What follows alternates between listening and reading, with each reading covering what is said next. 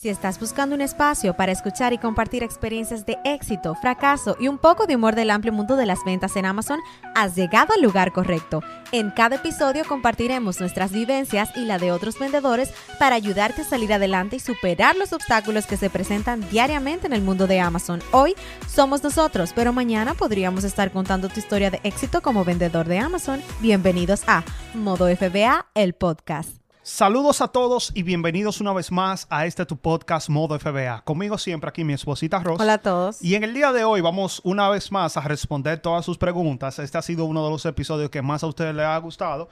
Así que tenemos unas cuantas preguntas y vamos de una vez a contestarla. Y vamos de una vez con la primera persona que es Barbie Dico. Y esta persona está preguntando, hola. Amigo, Amazon cobra por desbloquear productos. Entonces, Ross, te la voy a tirar a ti de una vez. ¿Amazon cobra por, por desbloquear productos? No, Amazon no cobra por desbloquear productos. Es un proceso totalmente gratuito, aunque eh, según algunas personas, para desbloquear categorías sí debes tener una cuenta profesional, así que si tienes una cuenta individual, creo que deberías hacer el cambio a una cuenta profesional, pero no es, no estoy 100% segura de esa parte.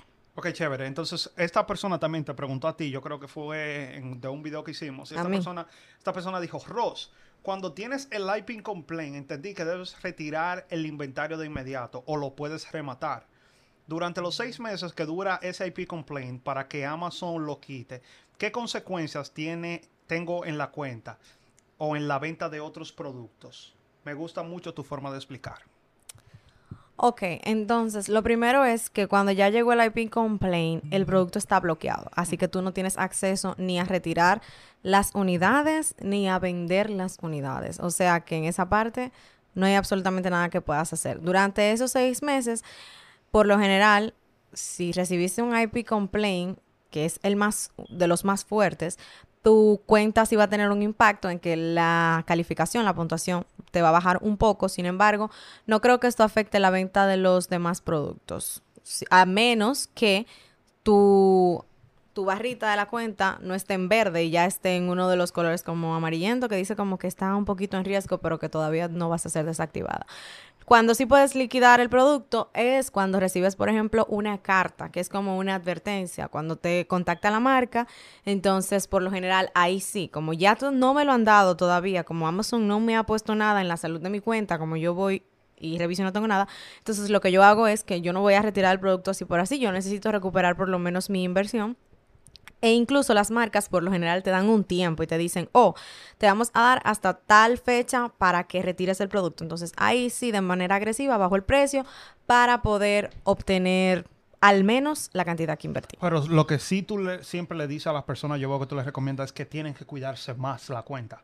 Porque ya recibiste un IP complaint, ahora no es que tu cuenta está afectada, pero tienes que cuidarte más. Porque otro IP complaint encima de ese que tenía, entonces sí se complica más. Exactamente, entonces en ese caso sería tener un poquito más de cuidado porque nunca queremos llegar a tener más de un IP complaint. No queremos ningún IP complaint, pero si llegara a suceder que tenemos uno, es, es momento de cuidar, tratar de no recibir otro, tratar de investigar bien si la marca da y también tratar de comprar en lugares de procedencias no dudosas.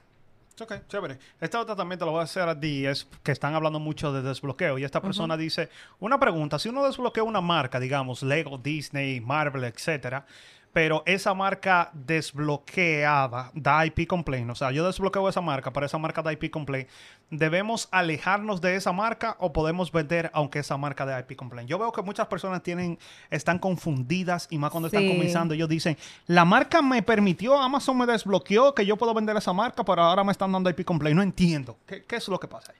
Independientemente de si la marca está o no está bloqueada, la marca puede dar IP complaint cuando la marca le parezca. Cuando la marca le parezca. Mucho más si hay problemas en la en la presentación del listado. Si el listado a lo mejor está no está dándole el crédito a la marca por lo que es suyo. A lo mejor están listando algo, están promocionando algo como genérico y es de una marca reconocida. Sin embargo, si en mi caso me llegara a suceder que yo hice el proceso de desbloquear una marca o desbloqueé una marca de manera automática, cuando le di a pedir aprobación me lo dieron, y me sale la notificación de que da IP complaint, yo no vendería esa marca, al menos por un tiempo. Porque si bien es cierto que las marcas dan IP complaint, a veces es por una temporada, a veces ellos limpian en Amazon y luego dejan de darle seguimiento. Entonces, en ese caso, yo esperaría que quizás dejara de estar la alerta en la aplicación que yo estoy viendo, porque sí puede suceder para aprovechar y vender algo, pero no lo, aunque yo haya pagado para desbloquearme, aunque yo haya comprado los productos y demás, yo no los enviaría si yo sé que va a dar IP complaint. Entonces, también tú tienes que estar atento porque en ocasiones, en en cualquier momento podemos estar pidiéndote que tú nos envíes una nota de voz o que te grabes un video para cualquier pregunta que tú tengas para respondértela aquí en el podcast. Entonces, aquí hay una persona y vamos a ver qué esta persona nos pregunta.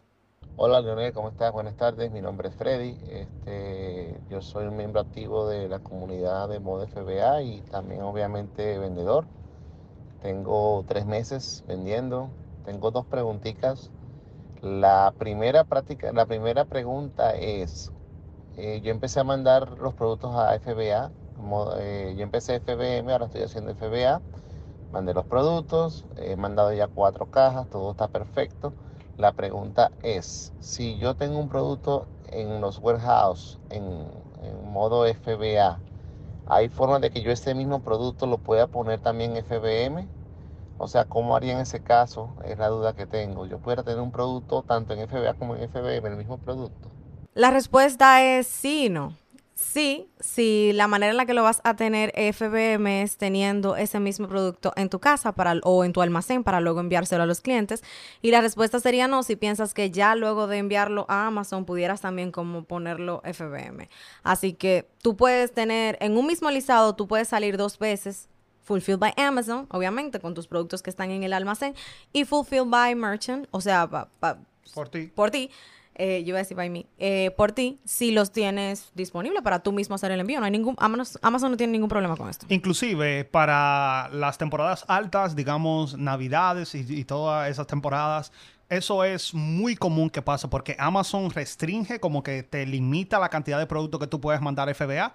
Entonces, si yo puse ese ejemplo una vez, digamos que tú tengas 20 pares de tenis, pero cuando tú lo vas a mandar FBA, Amazon te dice, no, yo puedo recibir 15 de esos pares de tenis, pero eh, hay otros 5 que yo no lo puedo recibir. Entonces, en ese caso, muchas personas hacen, envían los primeros 15 a Amazon y se quedan con los otros 5 y lo ponen FBM y así tú puedes aparecer en un listing tanto FBA como FBM. Lo único que va a cambiar es que el de FBA tú lo vas a mandar normal, el de FBM cuando tú lo vas a agregar a tu, al, inventario, tú le vas a poner que tú eres que lo vas a enviar y ahí mismo tú también tienes que elegir cuál es el, el, template, el shipping template que tú vas a utilizar con esos productos FBM. Pero básicamente sí lo puedes hacer. Sí, sí lo puedes hacer. Algo muy importante que tienes que tener en cuenta es que Amazon te va a cobrar más por uno que por otro. O sea, por los que Amazon haga el cumplimiento, por los que Amazon haga el fulfill, ellos te van a cobrar más tarifas y también te van a cobrar eh, por haber hecho el cumplimiento y en el que tú seas el responsable del envío. Entonces ya ahí te tocaría a ti cubrir los gastos de envío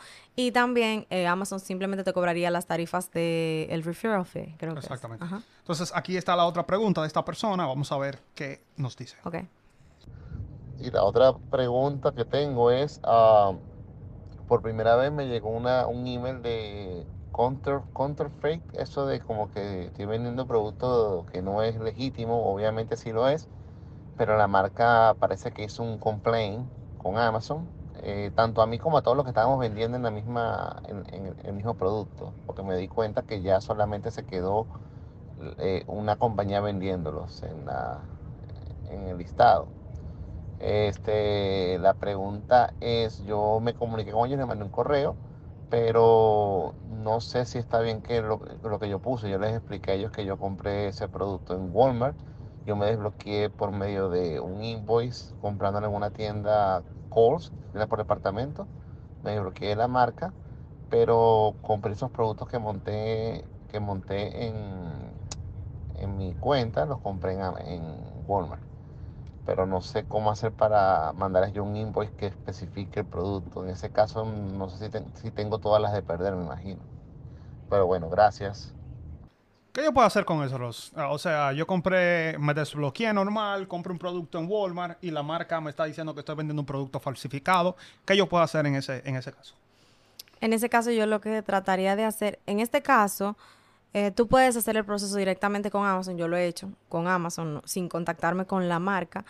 Lo que hago es que le envío a Amazon la factura. Sí he tenido que mandarla varias veces, yo sé que esto siempre lo decimos, pero lamentablemente así es el proceso de comunicación con el servicio al cliente de Amazon, en especial para los vendedores, porque para los clientes es distinto. Entonces, en este caso, yo buscaría mi factura de Walmart, la escanearía, le enviaría la evidencia. En las facturas de Walmart, eh, si mal no recuerdo, como que sale el UPC, o no sé si es el UPC, pero sale una codificación y luego sale eh, un poquito nada más del nombre del producto. Si lo importante aquí es enviarla varias veces en el apartado de, de la salud de la cuenta, ahí donde te sale, seguir enviándola, seguir enviándola hasta que a lo mejor consigas eliminarla. Me pasó una vez con algo de la marca Nike y yo logré hacerlo incluso con con una captura de pantalla de porque fue comprado en línea y Nike no envía invoice. Entonces, fue con una captura de pantalla de la orden que puse desde la página web y les expliqué, compré en Nike y lo tuve que mandar varias veces y varias veces y me funcionó. Así que creo que quizás te pueda funcionar la factura de Walmart, solamente trata de escanearla, trata de alguna manera también resaltarle cuál es el producto, dile cuántos compraste, eh, diles también que Walmart es un distribuidor autorizado, porque Walmart se supone que no vende cosas falsificadas. Si le compraste directamente a Walmart, porque no sé si, si le compraste a una de las personas que venden en Walmart, entonces ahí sí está súper complicado. Si compraste como en el marketplace de Walmart. Que eso es muy importante. Muchas personas no saben que Walmart también es un marketplace, que hay muchísimas personas que están vendiendo Walmart también. Así que es muy importante tú saber si le estás comprando directamente a Walmart o si le estás comprando a cualquier vendedor que está vendiendo en Walmart. Y también, una vez más, aquí vamos siempre lo mismo. Tienes que ser organizado, como Rosa está diciendo, tienes que tener todas esas facturas a mano. Si lo compraste por internet, tener esos correos que tú siempre tienes cuando haces una compra, así que es muy importante siempre estar organizados. Bien, entonces ahora ya llegó el momento de hacerte preguntas a ti. Tenemos aquí a Ivonne que está preguntando la pregunta que todo el mundo hace. ¿Puede usted sugerirme un prep center aquí en Estados Unidos para poder hacer los envíos a Amazon? Yo elegí esa pregunta porque quería decir esto. Muchas personas, yo creo que esa es la pregunta más yo no sé. De las más frecuentes. Más frecuente que siempre me están haciendo y es, Leonel, recomiéndame un prep center. Y yo siempre digo que no lo puedo recomendar. Por aquí tengo un poquito más de tiempo y le voy a explicar por qué yo no recomiendo un prep center. Primero, nosotros no utilizamos un prep center. Nosotros nos, a nosotros nos gusta promocionar o decirle, darle una recomendación de algo que nosotros utilizamos. Si yo no utilizo algo, no me gusta recomendarlo. Pero pueden haber cualquier servicio que quizás yo no lo utilice porque no es un fit, no, no, no encaja para mí, pero yo sé que es un servicio bueno y lo puedo recomendar a cualquier otra persona y no hay ningún problema. ¿Qué es lo que pasa con los prep centers? Yo no trabajo con ninguno, no tengo ninguna afiliación con ninguno de ellos, no sé cómo ellos trabajan, entonces yo no puedo recomendarte un prep center que yo no sé cómo va a ser tu experiencia, no sé cómo es la comunicación de ellos contigo, entonces no quiero hacerlo. ¿Por qué?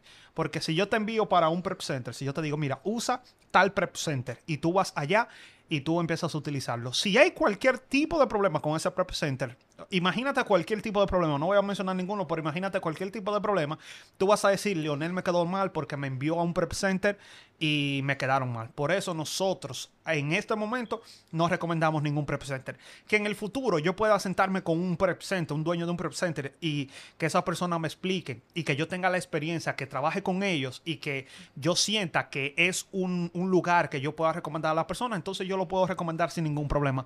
Pero en el momento no tengo. Y es que los prep center tienen muchísima demanda, pero no todos son buenos, hay muchísimos malos. Yo hoy en día estaba hablando con una persona, no voy a mencionar el nombre del prep center, aunque todo el mundo casi lo conoce, está en Florida, que es un prep center que le está quedando muy mal a las personas.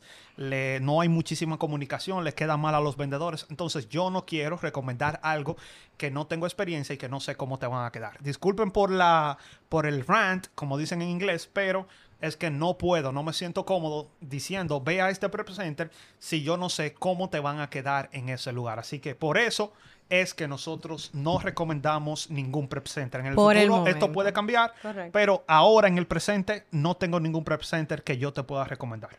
Um, esta pregunta la hace Freddy y es, Lionel, ¿no usas un- el resale certificate, el, el certificado de reventa, para no pagar el impuesto? Esa es otra pregunta también súper buena que siempre me, están, me están preguntando esto. Y es que muchas personas me dicen, Leonel, pero si tú, no, si tú tienes el resale certificate o el certificado de reventa, ¿por qué tú pagas impuestos? Lo que pasa con esto es lo siguiente. No importa que yo tenga ese certificado de reventa. En muchos lugares no me van a aceptar. No, ellos ni siquiera tienen aplicación para tú eh, llenar el tax exempt, que es excepción de los taxes. Así que no importa que yo tenga el resale certificate. Si, por ejemplo, yo voy a Target y le digo que yo lo quiero utilizar, ellos no me van a dejar utilizarlo. Claro, es súper bueno porque hay otros lugares como Walmart, como Lowe's, como Best, Best Buy, Buy. que sí te dejan utilizarlo y cada vez que yo compro en esos lugares yo no pago impuestos. El mismo Amazon el- Business. Exacto. Pero hay otros que no importa, tú vas a tener que pagar impuestos. Claro, yo sé que a final de año yo puedo hacer cualquier un proceso para ese impuesto que yo pagué y me lo devuelvan, pero ya eso es totalmente aparte. Lo que yo quiero que tú sepas es que es muy bueno tener el resale certificate, pero en muchos lugares tú no vas a poder utilizarlo porque esos lugares no son reseller friendly. Y por el contrario, si ellos saben que tú tienes el resale certificate, lo que pueden hacer es banear tu cuenta y no permitirte que tu tú compres. Pero algo también súper importante, y una persona hacía la pregunta, nos envió esta pregunta hace unas semanas o unos días, y es que cuando tú compras en línea, es mucho más difícil de utilizar el resale certificate, o por lo menos es más difícil saber si una tienda eh, ac- acepta el resale certificate. Entonces, por ejemplo, em, yo sé, nosotros la primera vez que usamos el resale certificate fue en una tienda local que se llama Oli Always. que se llama Ollie's. Después de ahí lo sabíamos de Walmart, hicimos el proceso porque esa es otra cosa, hay que hacer un proceso para tener la excepción de los taxes y como decía Leo, hay muchas tiendas que no son eh, reseller friendly, o sea que si ellos saben que tú vas a revender sus productos, aunque eso no tiene nada de malo, ellos simplemente van entonces a querer terminar la relación contigo como cliente.